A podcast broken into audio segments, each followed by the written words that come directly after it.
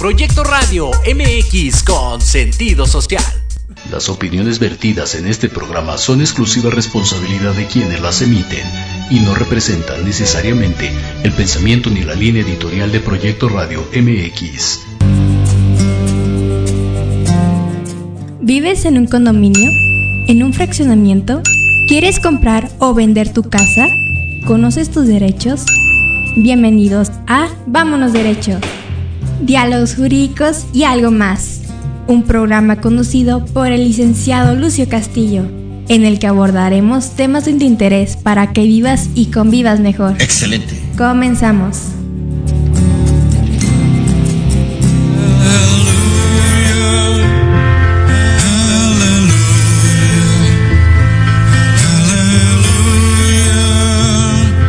Muy buenas tardes, ¿cómo están? Bienvenidos a Vámonos Derecho, Diálogos Jurídicos y algo más. Hoy martes, martes, yo estoy con el martes. Miércoles. miércoles 7 de diciembre, ya por finalizar el año. ¿Será por eso, mi querido César? Yo creo que sí, ya todos tenemos ya prisa, tenemos- Lucio. Tenemos este, ya el espíritu eh, decembrino, navideño. Y bueno, pues aquí dándole la bienvenida a mi querido amigo, mi querido amigo el licenciado César Romero, que viene recién desempacando las maletas de, de Colombia. Sí, sí, ya estamos acá. Y como lo habíamos platicado en el programa anterior, pues la idea del día de hoy es eh, platicar acerca de las certificaciones. Tu motivo de tu viaje pues es eh, siempre académico, ¿no? Siempre mantener o tender puentes de relación con los administradores de, de otras latitudes. Pero en esta ocasión te fuiste a certificar, tuviste una certificación, nos platicabas en, el- en el en vivo que tuvimos. Y bueno, la idea es de que platiquemos de ello y eh, también platiquemos de las certificaciones que existen en nuestro país, ¿no? Que Correcto. Son básicamente una, que es la, es, eh, la ECO 112, que es el estándar de competencia de administración de inmuebles en condominio, la certificación en Ciudad de México exclusivamente, que es de la Procuraduría Social, y pues nada más, ¿no? Así es. Básicamente. Entonces, pues vamos a platicar, mi querido César, ¿te parece? Eh, yo creo que lo novedoso, ¿por qué no nos platicas este, pues, tu viaje y bueno, en qué consistió, o en qué consiste esta certificación? Porque pues es a nivel internacional, lo Claro. habíamos comentado, ¿no? Precisamente, Lucio, el motivo de, este, de esta charla el día de hoy es retomar un poquito la experiencia que, que nos trajimos de lo que fuimos a hacer allá, que es otra certificación, como, como bien comentas, y hacer el, el match y o la, la comparación desde lo local, lo nacional hacia lo internacional. Entonces, en este caso, vamos a platicar, como bien ya comentaste, de la que existe en Ciudad de México a cargo de Procuraduría Social, de este estándar de competencia que es eh, a nivel nacional, y en este caso del, del M100 que tuvimos eh, oportunidad de trabajar en este, en este viaje anterior en Colombia, y platicábamos que, bueno, aparte del, del M100, plat- eh, participamos en un congreso internacional que fue el, el y que es una cumbre internacional de gestión social y administración. Claro. Entonces de ahí viene todo de, de la mano porque tuvimos también la oportunidad de participar en el stand de la CEP, que son siglas, que es la Agremiación Colombiana de Empresarios de la Propiedad Horizontal, a quienes mando un saludo a mis amigos de la, de la CEP Claro, con mucho gusto. y que este, nos dio una oportunidad de participar en ese sentido. Y algo de lo que platicamos en el stand de la CEP era cómo eh, participábamos los internacionales en esa clase de foros y en la capacitación. Entonces, además de todo lo que ellos ofrecen como agremiación para los colombianos, trajeron este estándar de competencia por primera vez a, Latinoamérica, a Colombia. Es un curso que generalmente se imparte en inglés, que es la certificación M100, y que solo es la, base, Lucio, del, del CAI, que es la Community Associations Institute, y que tiene una serie de, escalones de formación a partir del, del M100, que, bueno, van los administradores estudiando, certificándose, certificando sus competencias, y que en este caso eh, se tuvo a, a bien pasar hacia Latinoamérica, traducirlo al español, tropicalizar un poquito hacia la norma, en este caso colombiana, y tiene todo que ver con México porque el estándar de competencia en el que certifican en Colombia está basado en nuestro ECO 112 mexicano. Fíjate nada más. Entonces, eh, certifican conforme a nuestros estándares para trabajar en su país y al mismo tiempo eh, trajeron como, como beneficio de su agremiación este M100 a Latinoamérica por primera vez en español y el grupo que, participamos, bueno, pues nuestros mentores fueron de España, de Emiratos Árabes, de Italia y en este caso el grupo estuvo conformado tanto por mayoría de, colombianos, gente de, Perú, gente de este, Emiratos Árabes, un servidor este, de, México. Entonces, eh, pues lo que nos damos cuenta es que hay una necesidad internacional de certificar las capacidades de aquellas personas que ejercen una, una función que no es de netamente una profesión que se imparta en las universidades, pero que tiene eh, estándares de competencia que ahora notamos que son a nivel internacional y que la gente que trabaja hace muchos años haciendo esta, esta función, llamémosle oficio multidisciplinario, entonces cuenta con capacidades tanto operativas, eh, jurídicas, contables, pero no tienen o no tenían de manera formal un reconocimiento sobre ese conocimiento, sobre esa actividad. Entonces, a grandes rasgos, los estándares de competencia surgen para que un ente certificador certifique que cuentas, Lucio, con esas capacidades para administrar, en este caso, a nivel local, nacional o internacional. De ahí viene de la mano todo el tema, Lucio. Sí, pues es interesante porque, mira, precisamente eh, lo habíamos comentado, y, lo digo con orgullo, sin, falsa modestia, tú sabes que yo pertenecía a ese grupo eh, técnico que diseñó este estándar. Correcto. Ah, hubo allá hace unos años un interés por parte de, varias entidades, en este caso estaba el Infonavit, algunos desarrolladores de vivienda, alguna, el propio AMPI, que es la Asociación Mexicana de Profesionales Inmobiliarios, para desarrollar este estándar de competencia. Y eh, efectivamente lo que tú señalas es importante. No importa en estos estándares qué tanto conocimiento académico tengas tú sino lo que se va a evaluar es precisamente que tengas las habilidades, las destrezas. Cómo las hayas adquirido, no importa. Aquí no importa. No necesito que me traigan ni siquiera el certificado del kinder. Perdón. No, no, es requisito. Lo único que voy a pedirte es dos cosas fundamentalmente para el estándar de competencia. Primera, que eh, manifiestes o te acerques al organismo que te va a evaluar y normalmente te hacen un, examen diagnóstico, ¿no? Donde te dicen, oye, vamos a ver qué tantas habilidades tengas y es diagnóstico nada más, para que tú mismo sepas cómo te encuentras en ese, en ese nivel. Pero si tú, digamos que no aprobaste ese examen diagnóstico y dices, de todas maneras voy a hacer mi, mi, mi, certificación, nadie te lo puede impedir. ¿eh? O sea, lo interesante de todo esto es que no hay una cuestión académica, no hay una cuestión que te exija, por ejemplo, un tema de un curso, porque a veces te dicen eso, es que si quieres aprobar tienes a fuerza que el curso, no, aquí te van a decir, no estás capacitado aún, pero si tú quieres seguir adelante, puedes hacerlo. O bien, hay cursos de alineación que les llaman, y a partir de ahí, bueno, vas a corregir eso que te anda faltando para que llegues a la conclusión de su, tu certificación. Pero insisto, nada de esto es requisito. O sea, tú puedes llegar directamente y decir, vengo a hacer mi, mi, certificación y nadie te puede pedir absolutamente nada. Tú vas a pagar tus derechos y a partir de ahí el evaluador te va a hacer, va a ir, va a ir cumpliendo una serie de requisitos que te pide la norma, ¿no? No solo de habilidades, sino también les llaman evidencias, que son mm, los documentos con los que vas a acreditar que sabes hacer las cosas. Es correcto. Y, también tiene mucho que ver, Lucio, con quién es este ente certificador, porque por ejemplo, pues a nivel muy, muy local en la Ciudad de México, ese certificador es la propia Procuraduría Social, a través de ese pequeño curso de inducción que da hacia la administración y que hoy en día le están metiendo un poco más un portafolio de carácter administrativo, operativo, de otra clase de, conocimientos que no son propiamente netamente de la ley, pero que tienen mucho que ver con la función en la realidad, en la parte administrativa, en la operativa. le están sumando eh, competencias y a lo largo del mundo, por ejemplo, ha habido mucha discusión en cuáles son esos estándares que deben evaluar en un administrador.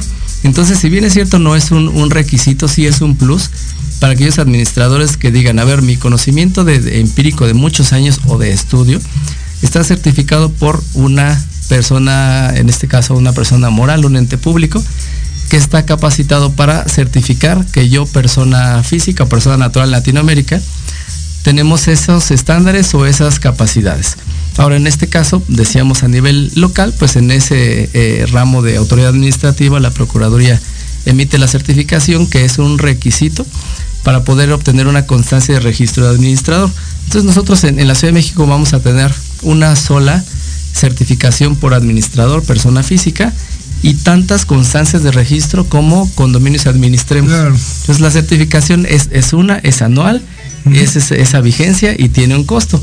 Y después pasamos al, estándar de, de, competencia, esta ECO 112, que de entrada, Lucio, hay que diferenciar de la otra que es la 110 me parece, que es la de eh, profesionales inmobiliarios, que es completamente distinta. Sí, claro, tienen, tienen sus variantes, pero ¿te parece bien? Vamos a ir a un corte, claro. César.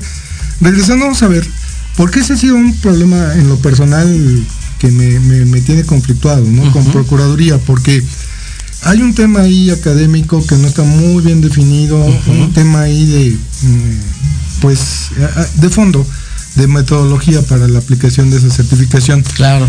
Que si bien te la da la ley, bueno, desde mi punto de vista, no por el hecho que te lo dé la ley, tienes tú como entidad que hacer una serie de acciones para mejorar esa parte. Pero bueno, vamos a un corte y regresando comentamos. Gracias, amigas. En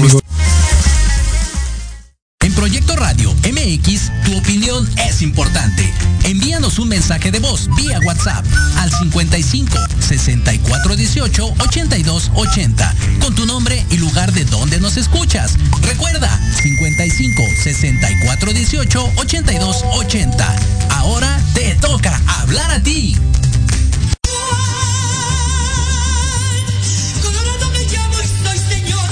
Todos los miércoles en tu programa Dosis Mexicana de 5 a 6 de la tarde con Paloma Viajera y Andrick Meras por Proyecto Radio MX.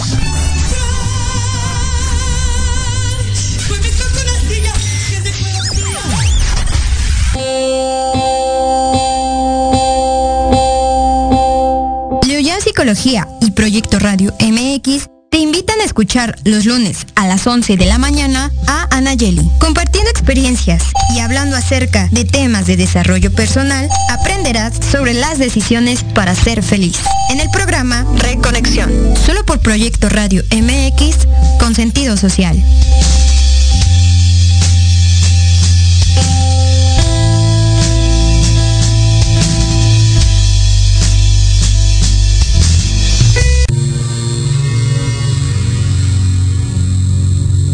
¿Te gustaría saber para qué estás aquí? ¿Qué sorpresas guarda el universo? ¿Qué técnicas de sanación existen? Hola, yo soy y me llamo Iberreto. Te invito a escuchar Despertando tu conciencia en amor y armonía, donde tendremos temas e invitados enfocados en conocimiento y sanación resolviendo tus dudas. Todos los jueves a las 10 de la mañana por Proyecto Radio MX con sentido social.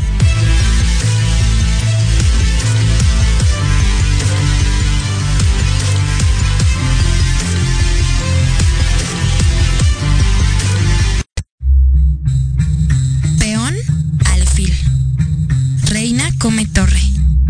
Rey inamovible. Jaque. Café en Jaque, el programa de entrevista cultural sobre la escena artística de México y América Latina.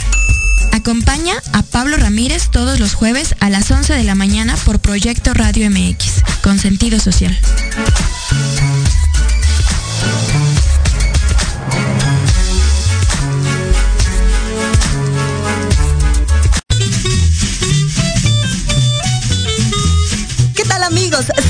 Liliana Noble Alemán y los invito a escuchar Pulso Saludable, donde juntos aprenderemos cómo cuidar nuestra salud. A través de www.proyectoradiomx.com con sentido social. Todos los martes de 3 a 4 de la tarde. Síguenos en YouTube y Facebook. Aparecemos como Pulso Saludable.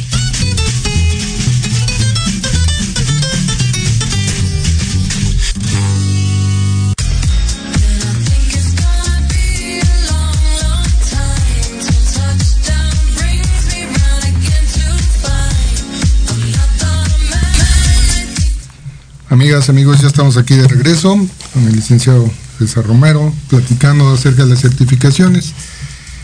Como lo comentamos eh, antes de irnos a corte, bueno, está la certificación de la Procuraduría Social, que es a nivel local, a nivel Ciudad de México. Está eh, el estándar de competencia, ECO 112, que es el de Administración de Inmuebles en Condominio, que es de carácter federal. Y bueno, nos platicaba de la M100, que es una certificación a nivel internacional. Entonces, ¿cuáles son esas coincidencias? ¿Cuáles son esas divergencias? Y pues, ¿qué tendría que aprender una norma de otra, ¿no? Para finalmente hacer un conocimiento más amplio. Antes del corte también te comentaba que ha sido uno de mis conflictos con, Procuraduría. ¿Por qué? Porque no tiene esa transparencia de, cómo me voy a certificar, ¿no? No existe una metodología de qué son esos, temas. Si tú vas a, si tú vas a evaluarte, no te dan un temario, finalmente. O sea, te dicen es la ley. Bueno, pues la ley sí son mil cosas, pero no me das un temario de cuáles son los, lo que voy a, que va a tratar mi certificación, qué me vas a certificar, cómo me vas a certificar. Dos, otra de las cuestiones que yo me, me, preocupan sobre todo, ¿no? Porque, bueno, el hecho de que tú y yo, por ejemplo, conozcamos esto, no, no tenemos problema. Pero hay gente que no tiene todo ese conocimiento y de repente llega y se encuentra con algo totalmente diferente a lo que él pensaba. Claro. Después, ¿quiénes certifican? En este estándar de competencia, los, los evaluadores están certificados. No puede ser un evaluador si no está certificado también en esta norma. Es correcto. Y ahí, ¿quién los certificó para ser evaluadores? Mi pregunta es, ¿dónde está su, conocimiento? ¿Por experiencia? Tú sabes que cuando van cambiando las administraciones, de repente llegan otros funcionarios públicos y de repente, bueno, ya te di el nombramiento como director, como subdirector, como, y a partir de ahí ya tienes el conocimiento en automático, ya te convirtió en un experto. Sí. Yo creo que no, finalmente todos esos vacíos son los que han llegado a, cuestionar ¿no? la parte de metodología. Yo hablo de la parte metodológica para, para hacerlo.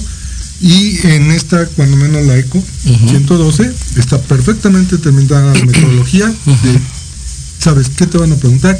¿Cómo lo vas a hacer? qué es lo que vas a qué es lo que vas a tener que presentar como evidencia y entonces te vas preparando y a partir de ahí llegas y, haces tu, evaluación. El evaluador es totalmente imparcial, ¿no? Y, tiene conocimiento. Incluso ni siquiera va a intervenir o no puede intervenir, digamos, a la hora de que esté desarrollándose la certificación a contestarte nada. él simplemente va a ir tomando nota de cuáles son esas evidencias que le vas presentando e incluso cuestiones de habilidades personales también tienes y unos días después vas a ir a, tu organismo y te van a decir si eres estás certificado o no estás certificado. Claro. Básicamente, ¿no? Y, fíjate que digo, esta parte de la ECO 102 es completamente un, avance, porque eh, como bien comentas y te lo puedo platicar por experiencia propia, como servidor público y en eh, aquel entonces eh, responsable de atención ciudadana en materia condominal de una de las delegacionales de la institución, me tocaba impartir los cursos para la certificación y los cursos para eh, administradores y comités de vigilancia. Y como bien comentas, era un, temario que no estaba completamente normado, que era prácticamente los, lo que considerabas que un administrador debía conocer conforme a la ley. Pero ¿qué pasaba? con la parte de operación que no está en la ley. ¿Y qué pasaba con la parte de finanzas que tampoco está en la ley? Y, alguna pregunta que alguna vez eh, nos hicieron, oigan, ¿y ustedes que nos dan el, curso para la certificación, ustedes quién lo certifica? Entonces es una cadenita de, cosas en donde, eh, por mera cuestión de, orden, el aplicador o el, o el, ente certificador pues tendría que estar certificado y para eso existen organismos de, de certificación. En este caso, no me dejas mentir que en la ocasión que lo trabajaron, pues viene de la mano de la Secretaría de Educación Pública. Y entonces es un conocimiento muchísimo más estandarizado. Hay personas que dirían, oye, a ver, ¿qué tiene que ver la Secretaría de Educación en este estándar de competencia que ni viene al caso y que los de la ASEP no administran? No, pero tiene que ver con un tema de cómo organizar o de cómo estandarizar este, este conocimiento. Y te juro, Lucio, que ha sido una pelea a nivel internacional porque los diferentes entes certificadores dicen, bueno, pero entonces, a ver, ahora vamos a decidir cuáles son los estándares de competencia. Y puede ser este, y pueden ser 11, y pueden ser 15. Y entonces, esa es su, primera pelea de cuáles son lo que ellos consideran que deben ser los saberes o conocimientos en los rubros y se dan cuenta de, una carrera que ha sido eh, de, tema de, muchos años, en donde hablan de la profesionalización de los administradores. Y algunos quisieran eh, creer o, pensar como un, gran sueño que la carrera como administrador un día pueda ser parte de, un programa universitario. Y la verdad es que es, una, pues una apuesta bastante compleja porque sí, que en una carrera tú estudias Derecho, en otra estudias Arquitectura e Ingeniería, en otra estudias eh, Finanzas o Contaduría, y resulta que todos estos son conocimientos aplicables a la administración de condominios, estarías prácticamente estudiando cinco carreras en una, es complicado. Sí, sí, sí. Y entonces, no, sería abarcar demasiado. Demasiado. Y en ese caso, bueno, en lo particular, Lucio, siempre voto por un servicio de, de empresa en donde tú como administrador tengas un equipo de, profesionales, de esas personas que estudiaron cada una de las carreras aplicables a un solo servicio de administración para un solo cliente, pero que tampoco están peleados con que el residente en sitio o delegado que tenemos en cada, en cada inmueble cuente con esas facultades, con esos conocimientos básicos y al mismo tiempo sepa cómo correlacionarse con el resto de los, de los profesionales que forman parte del equipo y dar ese un solo servicio. Entonces, en este estándar de, competencia que presenta una persona física, no una empresa, pues la propia norma, y me voy a permitir incluso parafrasear alguno de los certificadores, eh, te lo ofrece como un servicio y señalan que en este dato propósito general, que es servir como referencia para la evaluación y certificación de las personas que realizan la administración de inmuebles en condominio y cuyas competencias incluyen planificar el funcionamiento, gestionar la operación y controlar la gestión del inmueble en condominio. Entonces va mucho más allá y, al margen de que seamos abogados o no, de cuál es el conocimiento de ley, que sí es una base fundamental en el régimen, pero cuáles son esos otros estándares que necesitamos conocer para poder gerenciar debidamente una comunidad. Entonces ya pasamos del, del nivel local en la Procuraduría de cómo lo hacíamos o cómo se sigue haciendo y cómo este estándar de competencia busca eh, organizar esta serie de, saberes, de conocimientos para darle esa, ese peso correcto a nivel educativo, a nivel institucional. Y entonces volvemos a tu punto. No es requisito, pero por supuesto nos da un plus y nos da un, un escalón siguiente en esa formación, en esa preocupación de ofrecerle a nuestro cliente un servicio basado en un estándar de competencia y de conocimiento que no nos inventamos, Lucio, que se trabajó, que hubo un equipo de trabajo y que al día de hoy funciona a nivel nacional y que tiene una vigencia. Claro. Mira, lo que pasa es que el estándar te dice, bueno, ok, no sé cómo hayas adquirido el conocimiento, a lo mejor tienes 20 o 30 años trabajando como administrador y ah, precisamente por esa experiencia personal que has tenido de todos esos años, es como llegaste al conocimiento. Entonces, para ti sería muy difícil acreditar, por ejemplo, con un documento académico que conoces, pero si a la hora de que viene el evaluador y tú le demuestras que efectivamente sabes hacerlo, bueno, eso es lo que le interesa al estándar de competencia, que tu, tu, habilidad sea laboral, ¿no? En lo personal, que sepas hacer las cosas y cómo lo vas a hacer. Básicamente, independientemente de cómo llegaste a ese conocimiento. ¿no? Eh, ese es uh, contrario. Ahora, la, parte académica, bueno, pues para eso me voy a una universidad, como bien lo comentas, ¿no? Me voy a una universidad, tengo una serie de requisitos académicos y los voy cumpliendo y al final voy a salir con un conocimiento teórico que tal vez no tenga el práctico, pero tengo el teórico una vez que tengo una carrera universitaria, ¿no? Entonces, como bien lo señalas, ¿cómo llegamos a ese punto de equilibrio entre la parte operativa ¿no? de un condominio, que es gran parte es, cuestión operativa, ¿no? yo creo que el 60, 70% son, son cuestiones operativas, y otro tanto es, teórica, ¿no? ¿Cómo llevas a cabo una asamblea? ¿Cuáles son los requisitos legales? ¿Cómo vas a convocar? Todo eso es, la parte teórica. O incluso en la parte financiera, ¿cómo vas a hacer esos estados financieros. También existen una serie de requisitos formales para emitir esos estados financieros. Entonces, todo esto nos lleva a que esto es muy complejo y pues todas van a tener tal vez algunas aristas, ¿no? Eh, que probablemente se puedan corregir. Pero lo ideal es eso, ir sacando adelante eh, pues esta profesión, ¿no? O, oficio, como tú lo quieras llamar, para que todas las personas que requieren de ese profesional, este, pues tengan la certeza, ¿no? Muchas veces te ha tocado, no, no, no, no, es gatito, de repente, también en el, en el imaginativo de, las personas, hemos llegado ¿no? A, presentar los servicios profesionales de administración y te dicen, ¿usted está certificado en la Procuraduría? es el primero que te dice la gente, ¿no? Es, para ellos eso es lo más importante. Si supieran que finalmente pues no es una certificación tan robusta como podría haber sido la M100 o como podría haber sido el estándar de competencia. Pero para ellos dicen, bueno, la ley me pide esta y con que cumpla con esta es suficiente, ¿no? Y eso es, la sola Ciudad de México, Lucio, pero la verdad es que para muestra un botón porque eh, pues tienes toda la razón en decir que esta clase de, competencias, si hablabas, por ejemplo, en la parte financiera, pudiera no ser tan complicado porque tenemos las NIF.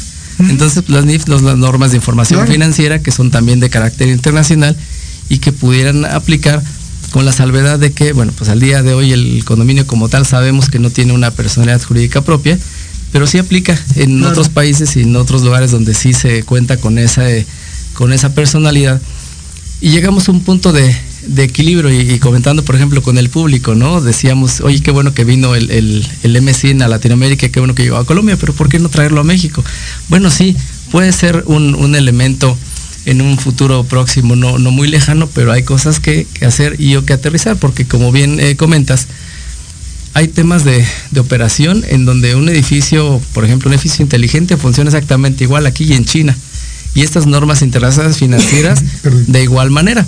Pero la base de, la norma tenemos que, aterrizarla y por ejemplo en este, en este curso de la CAI, en este M100, que viene de, un tema de normatividad de norteamericana, lo aterrizamos a un punto de vista latinoamericano, muy colombiano, a su norma, y ahora habría entonces que aterrizarlo a la norma nacional y pudiera no ser tan complicado desde el punto de vista que su propia certificación se basa en el estándar de competencia nacional. Pero, por ejemplo, haciendo e-, ese match y para saber cuál es esa necesidad internacional y cómo estos estándares de competencia, salvadas las diferencias de la normatividad, se van haciendo muy similares en el resto del, mundo porque el servicio es muy similar, fíjense. La página de la, de la CAI señala como, como parte de la importancia, dice que existen más de 74.1 millones de estadounidenses que residen en asociaciones de propietarios, comunidades de condominios, cooperativas y otras comunidades planificadas. Todas estas comunidades, más de 347 mil a nivel nacional, comparten algunos objetivos esenciales. Preservar la naturaleza y el carácter de la comunidad, brindar servicios y comodidades a los residentes, proteger el valor de las propiedades y cumplir con las expectativas de los propietarios. En otras palabras, los líderes de la asociación, líderes de propietarios de viviendas y socios comerciales profesionales se esfuerzan por construir y sostener comunidades a las que la gente quiere llamar hogar.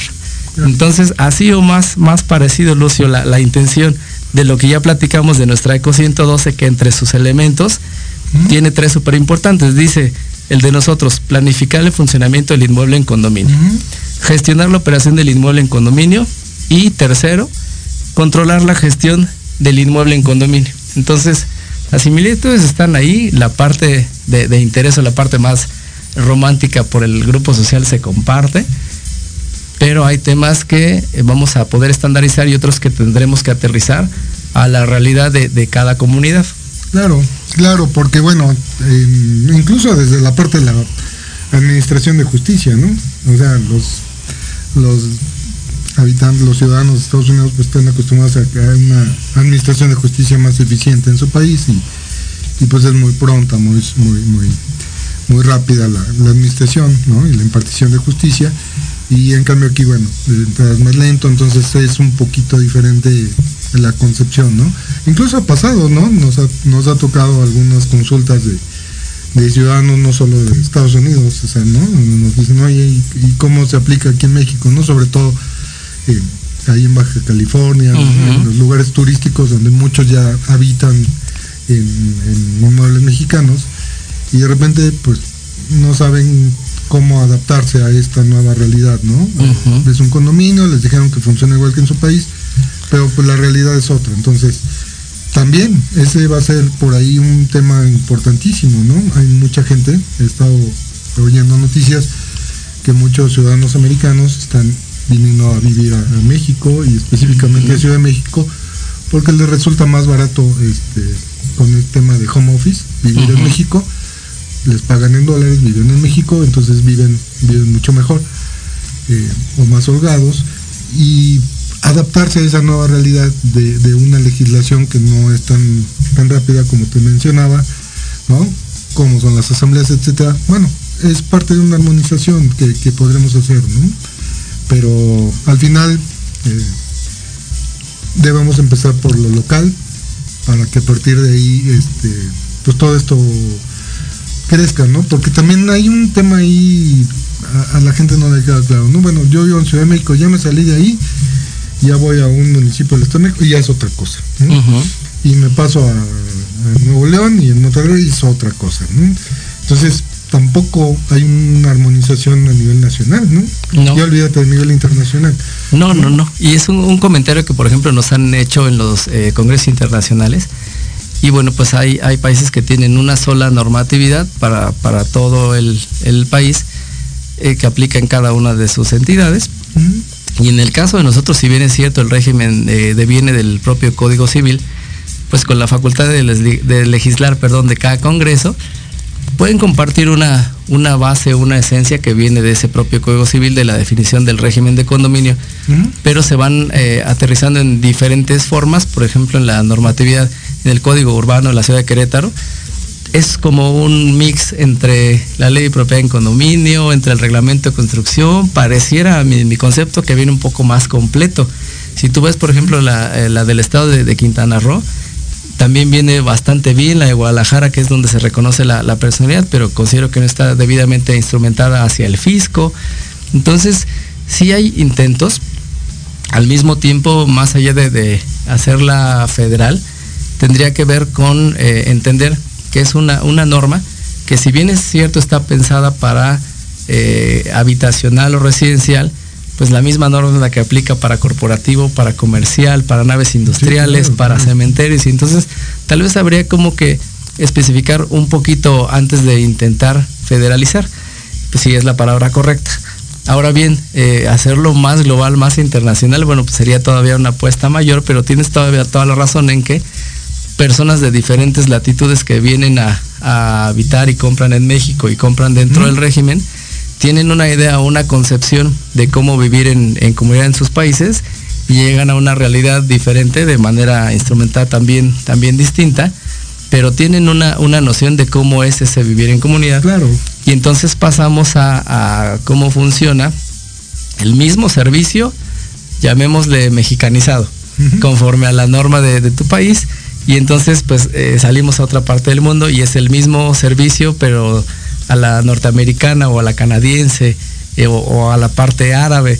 Y entonces eh, van confluyendo las, las formas de, normatividad, vamos encontrando también las diferencias, pero te insisto y sobre todo aparte del estándar de, competencia, pues vamos encontrando que ese administrador en cada latitud en donde se encuentra ubicado, para prestar este servicio que es la administración de, inmuebles bajo el régimen, ya sea de carácter residencial, corporativo, comercial, necesita eh, mm, competencias muy similares en, todas partes. Y ahí es donde entra el, ente certificador, en reconocerlas y en tener la, capacidad, la metodología de evaluarlas. Claro. Y sobre todo, mira, tal vez esas sean las variables, ¿no, mi querido César? Eh, de cómo se lleva a cabo en cada país o en cada entidad de la República. Eso a lo mejor tiene razón. Vamos a dejarlo a la parte de, las costumbres que incluso se toman en cuenta para legislar de cada una de estas entidades. Sin embargo, sí creo que la, metodología es lo más importante para hacer el estándar, ¿no? Cuando menos que si alguien certifica en alguna entidad, ¿no? En Ciudad de México, en alguna entidad de la República, eh, cuando menos tenga una metodología para hacerlo, ¿no? Que sepas tú como administrador a qué te vas a enfrentar o cuáles son los requisitos que pide esa entidad para que tú puedas administrar y puedas adaptarte a ellos, ¿no? Porque, insisto, el tema para mí Ciudad de México eh, Procuraduría Social, el tema es metodológico, básicamente. ¿No? no hay una metodología para la aplicación, no sabes qué te van a preguntar. E incluso otra más, fíjate, te voy a poner otro ejemplo. En el estándar de competencia, yo tengo que tener mi, portafolio de evidencias. Yo te los voy a entregar. Sí. Pero no me pide que yo sea un administrador vigente. ¿Me explico? O sea, por ejemplo, tú vas a saliendo de la escuela, vas a poner un negocio de administración. ¿No? tienes administraciones, o ahorita no tienes ninguna. No puedes irte a certificar a Procuraduría. Porque no tienes una administración vigente. Bueno, ¿y por qué no me dejas hacerlo? ¿No? Tal vez tenía cinco y de esos cinco pues eh, prescindieron de mis servicios, precisamente por eso me voy a poner a estudiar, me voy a certificar, voy a ser más eh, profesional y no puedo yo certificarme porque no tengo vigente uno. Entonces, esta no te pide ese requisito, te dice, tú tráeme evidencias que sabes hacerlo y te certifico. Claro. Y tu vigencia aparte es por cinco años. Y no sería lógico en este caso como, como funciona que una cosa dependa de la otra y también hay un, un algo de, en este caso, a quién vienen dirigidas las certificaciones en esta Procuraduría, porque nosotros trabajamos, por ejemplo, como persona moral. Pero resulta que la Procuraduría no certifica empresas, certifica personas físicas. Entonces tengo que enviar a hacer el examen a mi delegado, administrador residente, que estudió y que se preparó y que como persona física va a ser esta persona que cuente con la certificación y al mismo tiempo con el requisito para aparecer en la constancia de registro. Entonces ahí tampoco hay un criterio uniforme. Entonces imagínate que, pues no sé, estudias para médico y el día que te digan, oye, este, no te voy a poder dar tu título de médico porque no, tiene, no has tenido ningún enfermo. Pues claro que no voy a no he tenido ninguno porque no tengo título. Es correcto, es una comparación cruda pero muy realista. He hecho alguna práctica, ¿no? He estado haciendo mi servicio social y todo, pero realmente como médico titular no. Precisamente voy a hacer mi examen o los requisitos que tenga para que me des mi título de médico. No, pero pues como no tienes tú este, pacientes, no te puedo yo este yo no te puedo dar tu título de médico. como abogado, que te digan, oye, ¿sabes qué? ¿Y cuántos asuntos llevas? Exacto. No, pues ninguno, pues estoy saliendo de la escuela. No, pues sabes que no te puedo dar. Es el, tema del huevo y la gallina, ¿no? ¿Qué sucede primero? ¿Qué tiene que pasar primero? Y en este caso muy similar a nuestra, a nuestra ECO 112, en esta certificación de la, de la Community Associations Institute, tampoco me pidieron, por ejemplo, mi certificación en México o mi certificación local o federal, simplemente demostrar en ese estándar de, competencia con todos estos años de, experiencia en el, ramo, sí desde un enfoque jurídico, pero también aterrizado a la operación y a la administración, porque no somos administradores de escritorio, jamás lo hemos sido.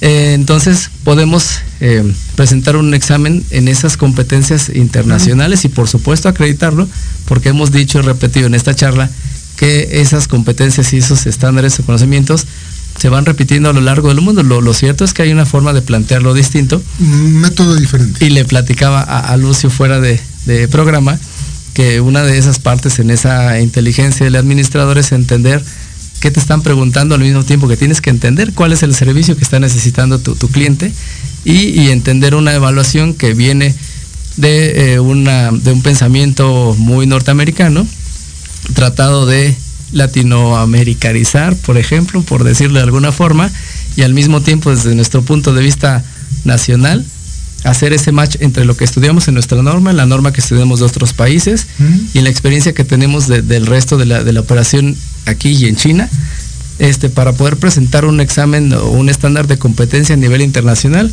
funciona y se logró. Pues sí. Eh, señor productor, ¿vamos a corte? Eh, vamos a un corte, mi querido César, y regresando vamos a hacer unas conclusiones de estos. Correctísimo. Eh, varios estándares que hemos analizado. Gracias, amigas, amigos.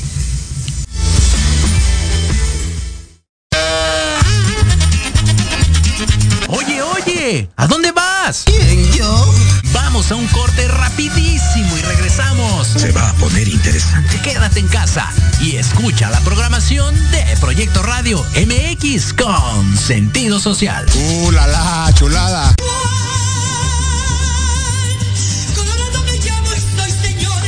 Escúchanos todos los miércoles en tu programa Dosis Mexicana, de 5 a 6 de la tarde, con Paloma Viajera y Andrick Meras, por Proyecto Radio MX.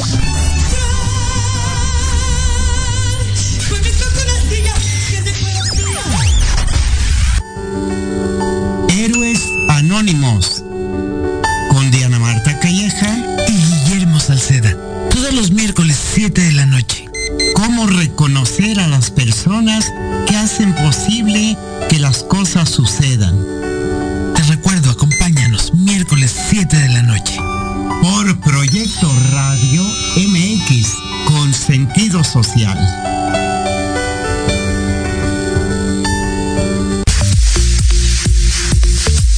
¿Mucha lana o qué? Todos los miércoles de 9 a 10 de la noche, comenta con Marta, Karina y el Pollo tips y mil cosas más para mejorar la economía de tu hogar. Solo por Proyecto Radio MX con sentido social.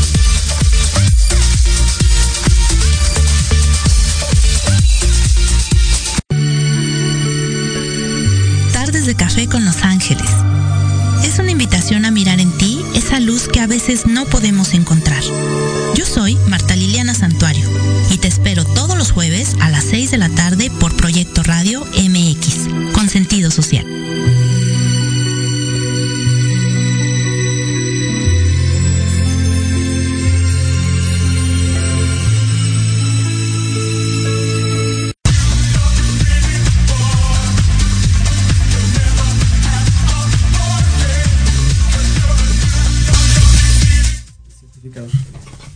Pues ya estamos aquí de regreso eh, con mi querido amigo el licenciado César Romero.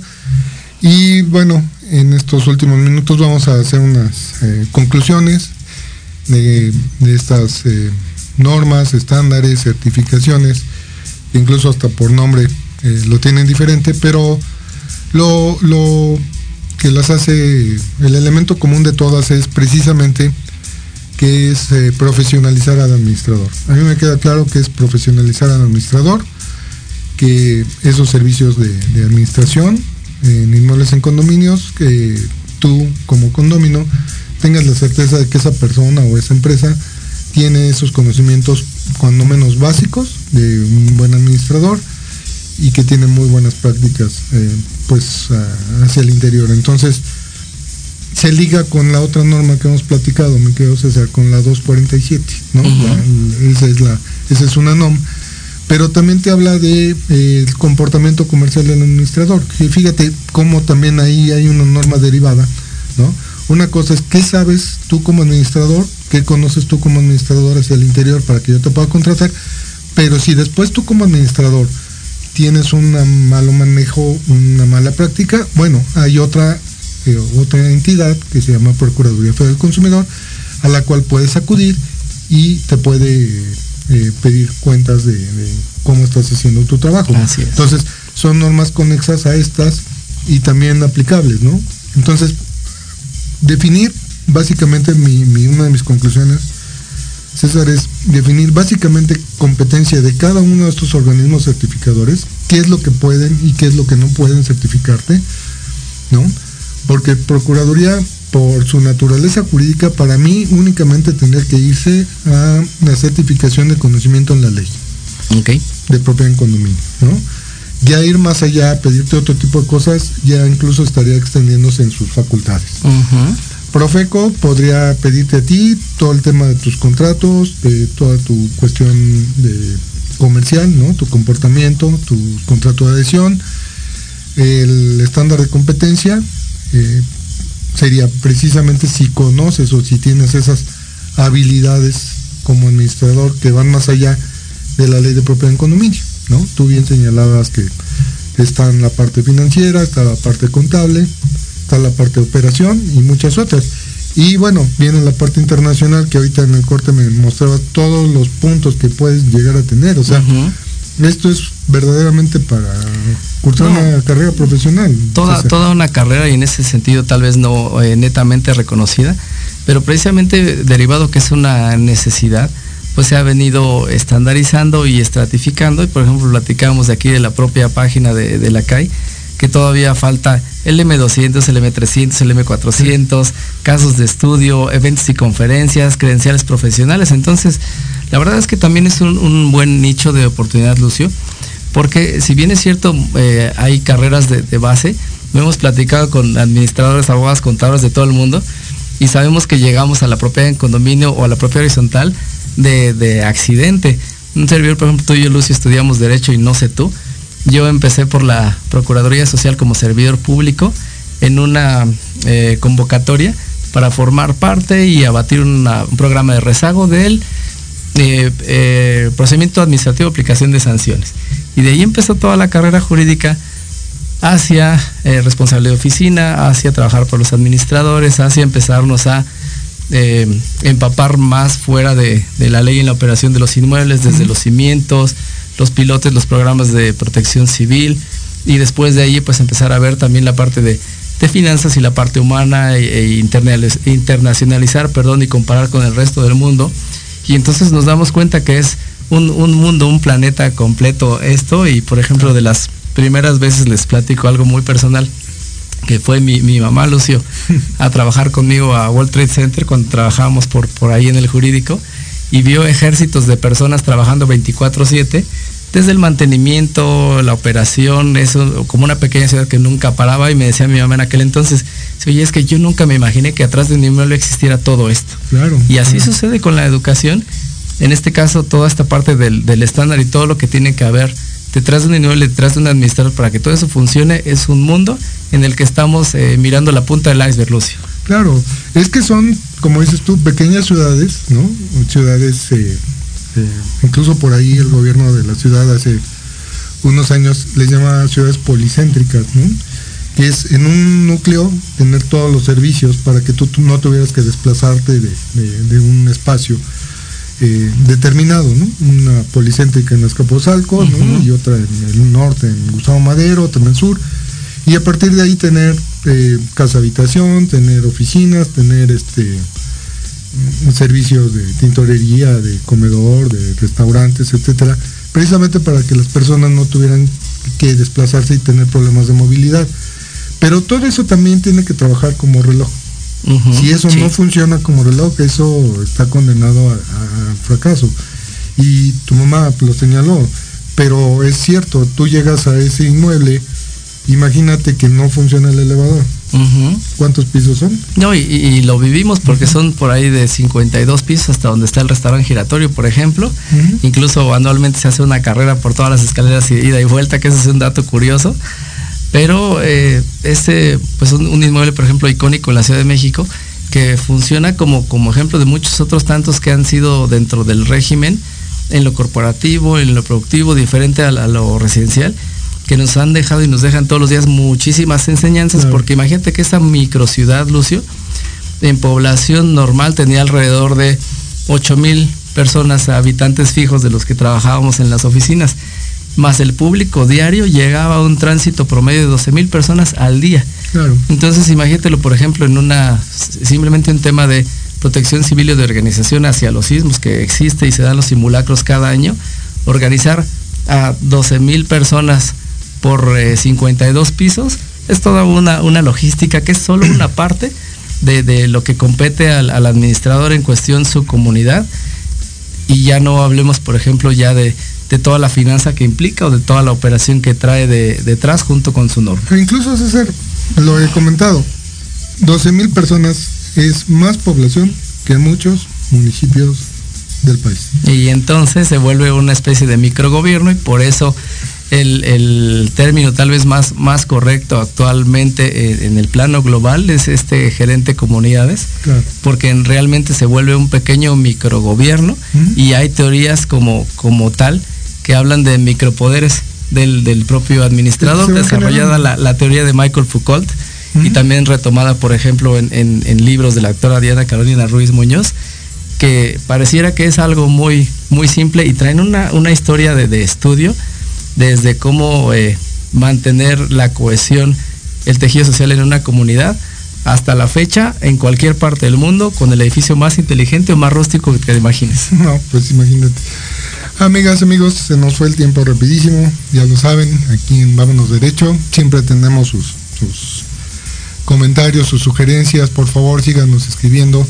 Y este fue un tema que habíamos, nos habían pedido ahí, ¿no? Cuáles eran esas diferencias entre las certificaciones que existían. Y bueno, eh, esperamos haber cumplido el cometido.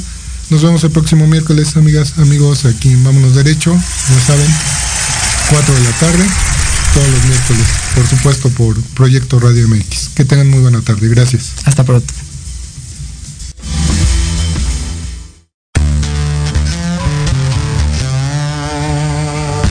Gracias por escuchar Vámonos Derecho. Estamos también en redes sociales como Condomatch Point. Te esperamos todos los miércoles de 4 a 5 de la tarde a través de Proyecto Radio MX con sentido social.